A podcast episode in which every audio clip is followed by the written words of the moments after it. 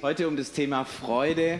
Und ich weiß nicht, wie es euch ging, als ihr heute Morgen aufgestanden seid und zum Fenster rausgeschaut habt. Ähm, manch einem wird so gegangen sein, dass er sich gefreut hat über den Schnee.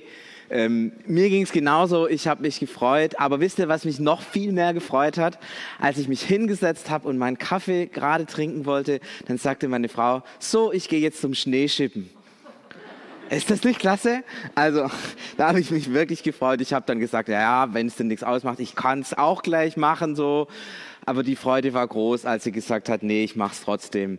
Ähm, ich weiß es nicht. Es ist, glaube ich, wichtig, dass wir die Momente auch nutzen, wo wir uns freuen können und ähm, diese Freude dann tatsächlich auch wahrnehmen und genießen können. Freude als ein christlicher Wert, dann muss ja tatsächlich auch was über Freude in der Bibel stehen. Und tatsächlich gibt es eine ganze Menge an Bibelstellen, die über die Freude was aussagen. Ich habe eine mal dabei aus dem Alten Testament, Jesaja 55, 12. Da heißt es, denn ihr sollt in Freuden ausziehen und im Frieden geleitet werden. Ja, also wir sollen uns freuen. Und dann Berge und Hügel sollen ähm, vor euch her frohlocken und jauchzen und alle Bäume auf dem Felde in die Hände klatschen. Ja, also die Freude ist nicht nur eine Freude, die die Menschen erfasst, sondern eine Freude, die sogar Berge und Bäume umfasst. Ja, ich habe gestern Abend Herr der Ringe geguckt, die Ents, die in den Krieg zogen. Ähm, da habe ich mir gedacht, toll, wenn die nicht Steine werfen, sondern jubeln. Wie klingt das wohl, wenn Ents jubeln? Hab's noch nicht gesehen. Entisch ist eine komische Sprache, aber interessant, dass der Freude tatsächlich etwas ganz Umfassendes ist, was der ganzen Schöpfung gilt.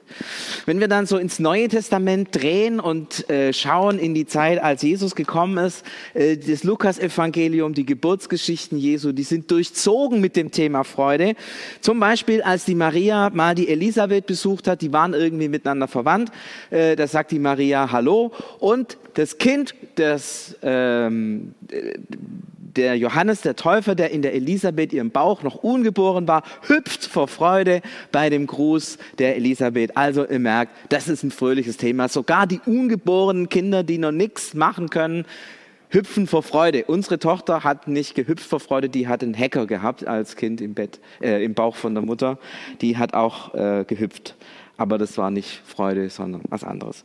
Und dann natürlich die Weihnachtsgeschichte, als dann der Engel kommt, siehe, ich verkündige euch, und dann kommt nicht große Trübsal, eine ernste Botschaft, gewichtige Worte, nein, ich verkündige euch große Freude, denn euch ist heute der Heiland geboren. Und diese Freude, von die wird sogar genauer beschrieben, die ist nicht nur für die Hirten, die ist nicht nur für irgendwelche Weisen oder Maria und Josef, sondern eine große Freude, die allem Volk widerfahren wird. Also auch hier große Bühne, große Freude, ähm, etwas für alle. Spannend ist es dann natürlich in das Johannesevangelium hineinzugucken, weil ich glaube, das ist das Evangelium der Freude. Es gibt drei Stellen, die, die so ziemlich ähnlich sind und die will ich euch vorlesen, denn die sind theologische Freudenkracher, wenn man so sagen will. Da sagt Jesus, das habe ich zu euch gesagt, damit meine Freude euch ansteckt. Die Freude wird euch ganz und gar erfüllen. Das ist schon krass. Meine Freude. Jesus redet von seiner Freude. Ja, ich weiß nicht, was ihr für ein Bild von Jesus habt, von Gott habt. Oft wird der so gezeigt, so als ernst und ja, guckt, was wir alles falsch machen und so. Ja, so ein Bild von Gott. Äh, es gibt so Jesus-Figuren, ja, da sieht man den, da sieht man das Leid schon in seinem Leben gemeißelt irgendwie. Und dann sagt Jesus, meine Freude. Das heißt, Jesus muss ein Mensch gewesen sein, der von überströmender Freude war. Ja, also so ein Mensch wie ich gestern Abend, als in der 96. Minute der Elfmeter drin war. Ungefähr so muss Jesus sich verhalten haben. Ein Mensch von überbordender, überströmender Freude, ansteckender Freude, so sagt er selber. Und diese Freude soll uns nicht zu einem lahmen Lächeln bewegen, sondern sie soll uns ganz und gar erfüllen. Ja, jetzt stellt euch mal eine Tasse vor mit Kaffee und die ist ganz und gar gefüllt. Bis oben hin. So sollen wir sein mit Freude. Das ist, das ist das, was Jesus sagt. So sollen, so sollen seine Jünger handeln. Krass, oder? Der Paulus im Römerbrief schreibt davon, dass wir erfüllt werden mit aller Freude und Frieden. Erfüllt. Also so wie wir mit dem Heiligen Geist oder mit der Liebe erfüllt werden, so werden wir auch mit der Freude erfüllt. Und erfüllt meint, Gott hat die Freude und was macht er mit der? Er kippt sie in uns rein. Ja, genau das, was das Johannesevangelium eigentlich mit anderen Worten sagt. Nicht nur ein bisschen, sondern ganz viel. Und es ist seine Freude. Er freut sich und gibt uns Anteil an dem, was er hat. Und der Paulus schreibt auch, dass diese Freude keine Freude ist, die jetzt nur tatsächlich an einem VfB-Sieg irgendwie oder an Schnee oder so begründet ist, sondern in der Tiefe, in der Tiefe begründet ist in dem, was Gott für uns getan hat. 2. Korinther 7, 4, ich habe überschwängliche Freude, ja, also auch hier, hier bin ich ein bisschen, sondern wirklich ganz und gar, ja, total überschwängliche Freude in aller unser Bedrängnis, ja, also trotz Maske, Freude, krass. Oder in Philipper 4, das ist so der klassische Bibeltext, der einem immer einfällt, wenn es um das Thema Freude geht, schreibt der Paulus an die Philipper, freut euch in dem Herrn alle Wege und abermals sage ich, freut euch. Ihr merkt, Freude, es ist von ganz tief, es ist eigentlich Gottes Freude, die in uns hineinkommt. Und äh, eigentlich müssten wir sagen, damit ist vollkommen klar, die Christen sind die fröhlichste Religion, die es jemals auf dieser Weltgeschichte gegeben hat. Ja, es gibt da, es gibt keine Religion, die fröhlicher ist.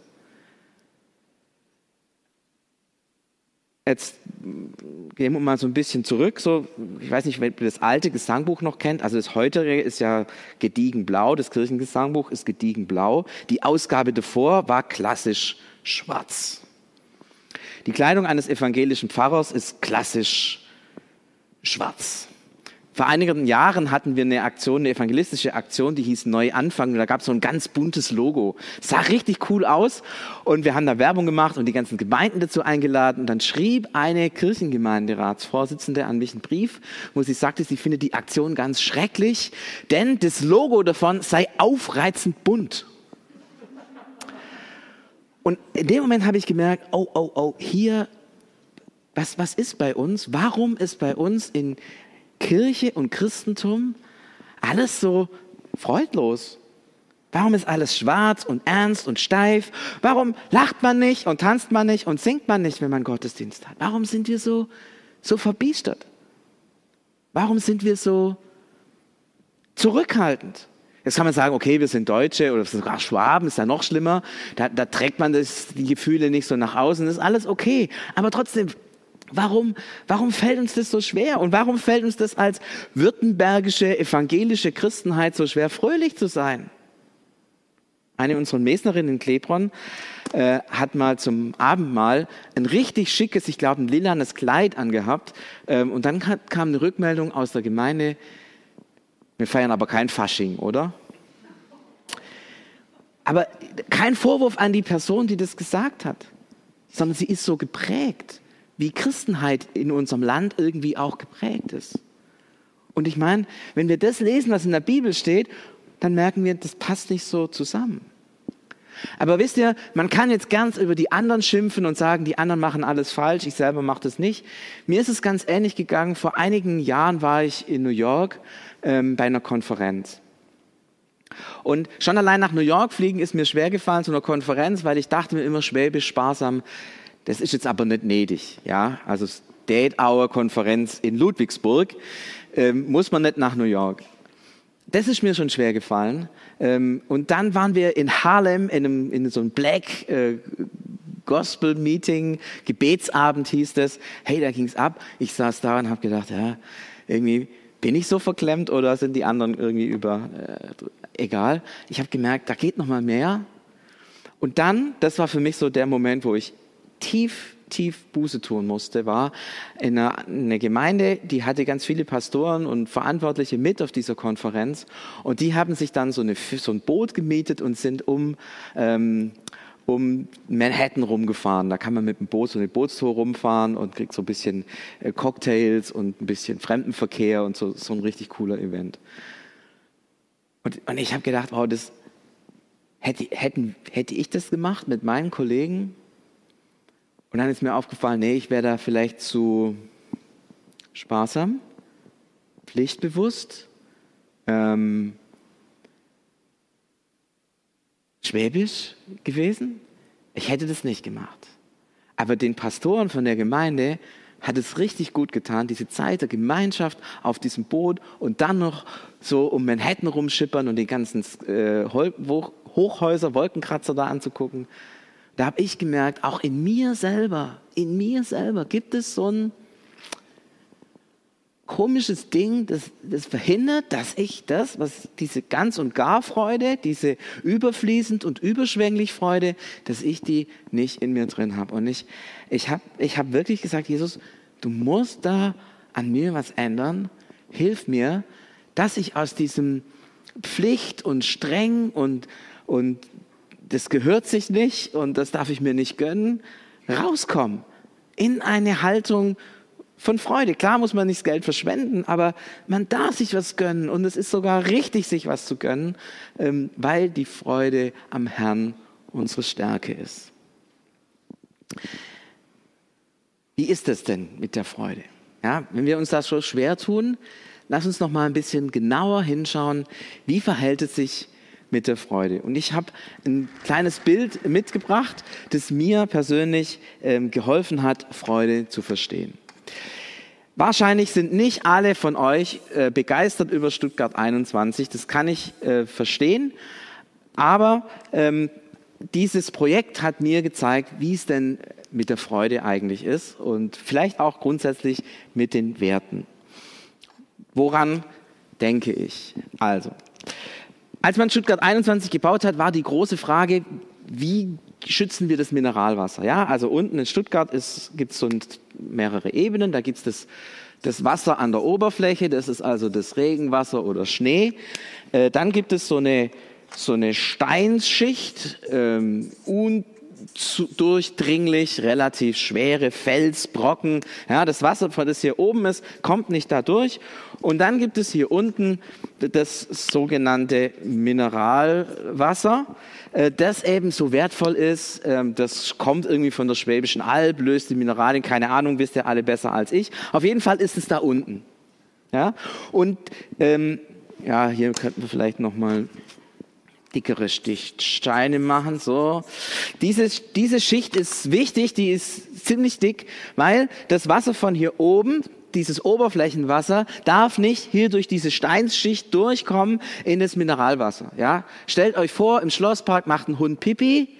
Ja, wenn jetzt hier diese Steinschicht nicht wäre, dann würde das Pipi in das Mineralwasser reinlaufen und die Kannstarter würden drin baden. So, wollen wir ja nicht. Deswegen ist, sind hier die Steine super wichtig. Und deswegen hatte man Angst bei Stuttgart 21, wenn die Steine weg sind, ja, ihr wisst, so, braucht es nicht weiter ausführen mit dem Hundepipi. Ähm, so, so ist die Geologie hier, hier in Stuttgart. Und ich glaube, mit der Freude ist es genauso. Hier gibt es sowas wie, ich nenne das mal die Freuden. Also nicht die eine Freude, von der wir die ganze Zeit geredet haben, sondern die verschiedenen Freuden des Lebens. Und es ist so ein bisschen wie mit dem Oberflächenwasser. Ja, das Oberflächenwasser ist super wichtig. Wenn es regnet, können die Bäume, äh, kann der Rasen wachsen, können die Bäume wachsen, können Blumen wachsen. Super das Oberflächenwasser. Aber wie gesagt, da ist auch manches in dem Oberflächenwasser drin, was vielleicht nicht so gut ist, was vielleicht sogar auch krank macht und schädlich ist. Also das ist so mm, mm, beides. Gut und und auch Schlechtes. Und so ist es mit dem Freuden auch, ja, also zum Beispiel gestern Abend, klar, super, der Elfmeter, 2 zu 2, 96. Minute, aber für die Menschen von Hannover war das jetzt keine große, äh, von Mönchengladbach war das jetzt keine große Freude, weil der Elfmeter war vielleicht gar nicht berechtigt und überhaupt war alles Schmuh und überhaupt Betrügerei und, und da merkt man schon, ja, Freude ist ja auch manchmal dann zweiseitig, ja, der eine freut sich, der andere nicht. Es gibt so schöne Sachen wie Schadenfreude, das ist ja die Frage, was für einen Freudencharakter hat es auch. Und es gibt auch Freuden, die uns nicht gut tun. Ja? Zum Beispiel bestimmte Filme im Fernsehen angucken, tun uns nicht gut. Bestimmte Sachen tun, tun uns nicht gut. Machen zwar Spaß, ja, aber sie tun uns nicht gut. Zumindest langfristig nicht. Auch solche Freuden gibt es. Also, das sind so Freuden, Oberflächenwasser. Ja? Naja, und dann gibt es so diese Steinsschicht, das ist zum Beispiel das Thema, ich nehme hier schwarz, ah, das, ist zum Beispiel das Thema Sünde. Ja, wir, wir müssen da auch über das Thema Sünde reden, das ist auch wichtig. Wenn wir nicht über das Thema Sünde reden würden, äh, dann, dann, dann, würden wir, dann würden wir einem wesentlichen Teil des Glaubens und des Evangeliums vorbeireden. Und wir müssen auch, wir müssen auch über Scheitern reden. Und über vieles andere, was durchaus diesem schwarzen Charakter von Glauben, den ich vorher angesprochen habe, entspricht und der sogar wichtig ist. Und dann aber hieß hier unten die Freude aus dem Evangelium heraus, die Freude, die Jesus in unser Leben hineingießt. Und es ist super wichtig, merkt ihr, dass es hier diese Trennung gibt. Weil wenn diese Freude und diese Freude sich vermischen würden, dann würde diese Freude nicht mehr ihre Wirkung entfalten können. Dann wäre sie, wie sagt man da, kontaminiert. Dann wäre sie verschmutzt. Wäre nicht so diese richtige, tiefe Freude, die eigentlich von Gott her uns verheißen und von Gott her im Blick ist. Was ist das Ziel, das Gott hat? Das Ziel ist Bad Cannstatt. Ja? Also alle Cannstatter, ihr könnt euch glücklich schätzen. Das Ziel ist Bad Cannstatt, denn was passiert in Cannstatt? Da kommt dieses Mineralwasser so richtig raus, ja, an verschiedenen Quellen, 14 oder 15 Quellen sind es. Und das Coole ist, man kann da drin baden. Wenn man trinkt, wird man gesund, wenn man es glaubt. Manches schmeckt auch nicht so gut, aber es ist auf jeden Fall Heilwasser und es ist gesund und es ist super und es tut dem Leben gut. Ja?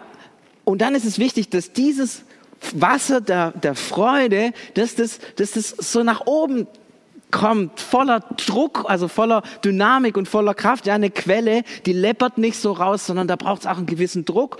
Und deswegen ist es wichtig, dass es das gibt, ja, dass, dass, dass es dieses Reden über Sünde und Scheitern gibt, dass wir merken, da ist so ein gewisser Druck, ja. Ich merke, ich, ich scheitere oft. Und dann kommt dieser Gott und sagt, aber du bist mein Kind und ich liebe dich. Und bäm, dann geht die Quelle nach oben. Und dann verbreitet sich die Freude des Evangeliums. Also, ähm, ich finde von Stuttgart 21, mag man denken, wie das Projekt ist oder nicht, aber das habe ich zumindest gelernt oder vielleicht auch nicht von Stuttgart 21, sondern von der Geologie von Stuttgart. Ich glaube, es ist Gottes Wunsch, es ist sein Wille, dass dieses Freudenwasser, das hier im Untergrund ist, dass es nach oben kommt, dass Menschen hierher kommen oder zu euch in die Familie kommen oder mit euch Kontakt haben und diese Quelle der Freude in euch sprudelt und sie merken, hu, das ist ja eine ganz andere Freude, das ist ja was, was mir wirklich gut tut, was heilsam ist, was Leben weckt. Und das Schöne ist, dass wir das tatsächlich erleben. Ich gucke gerade hier rüber zum Luki.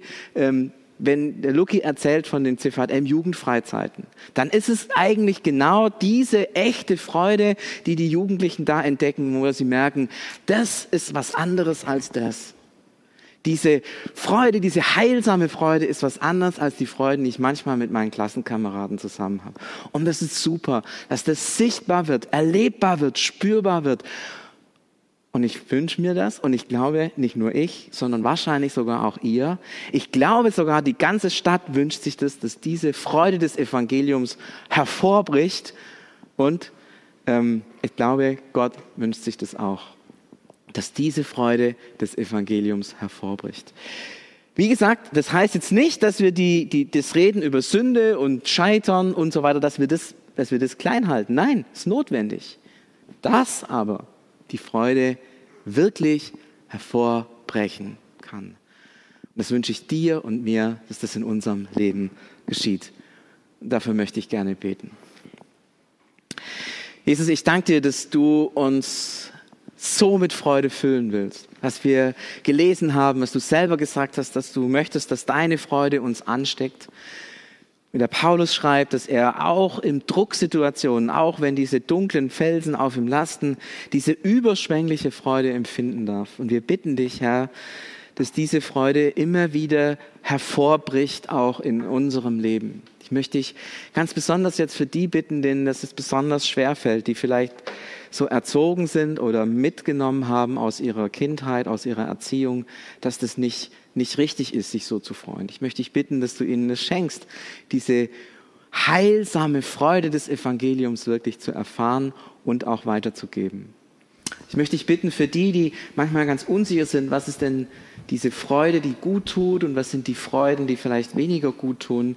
Ich bitte dich, dass du ihnen hilfst, diese Unterschied, diesen Unterschied wirklich ähm, hinzukriegen und zu spüren auch, was das eine ist und was das andere ist und was Freude ist, die heilsam ist und den Menschen dient und was eine Freude ist, die vielleicht schwierig ist und auch Dinge äh, kaputt machen und zerstören kann. Aber Jesus, eines bitten wir dich von ganzem Herzen für unsere Gemeinschaft von CVM und OA, für unser Miteinander hier im Gottesdienst. Lass du das hier ein Ort sein, so wie das Leute. Drei Freudenquellen, die überfließendes Maß an gutem, fröhlichem Freudenwasser bringen. Lass dieses Wasser der Freude wirklich unter uns sichtbar werden, lass es uns selber immer wieder ergreifen und uns hineinstürzen in die Fluten der Freude und gibt es dieses Wasser überfließt und Menschen merken, hier ist ein Ort, an dem meine Seele auftanken kann, an dem ich mich freuen kann, an dem ich mich, an dem ich mich auferbauen und ermutigen lassen kann. Und Jesus, wir, wir bitten dich nicht um eine Freude, die einfach nur oberflächlich ist. Wir wissen, dass es Schweres gibt, gerade jetzt in dieser Zeit. Wir sitzen hier mit Maske und manchmal sind die Nachrichten deprimierend und so. Aber egal, egal, wir wollen uns trotzdem freuen mit der Freude, die du uns gibst. Egal was geschieht, Herr, ob du uns Gutes zumutest oder vielleicht auch mal Schweres, egal was geschieht, wir wollen uns freuen und wir wollen dich loben und wir wollen dich in den Mittelpunkt stellen. Und aus der Freude des Herrn im Evangelium wollen wir leben. Dazu, Herr, dazu bitten wir dich von ganzem Herzen. Amen.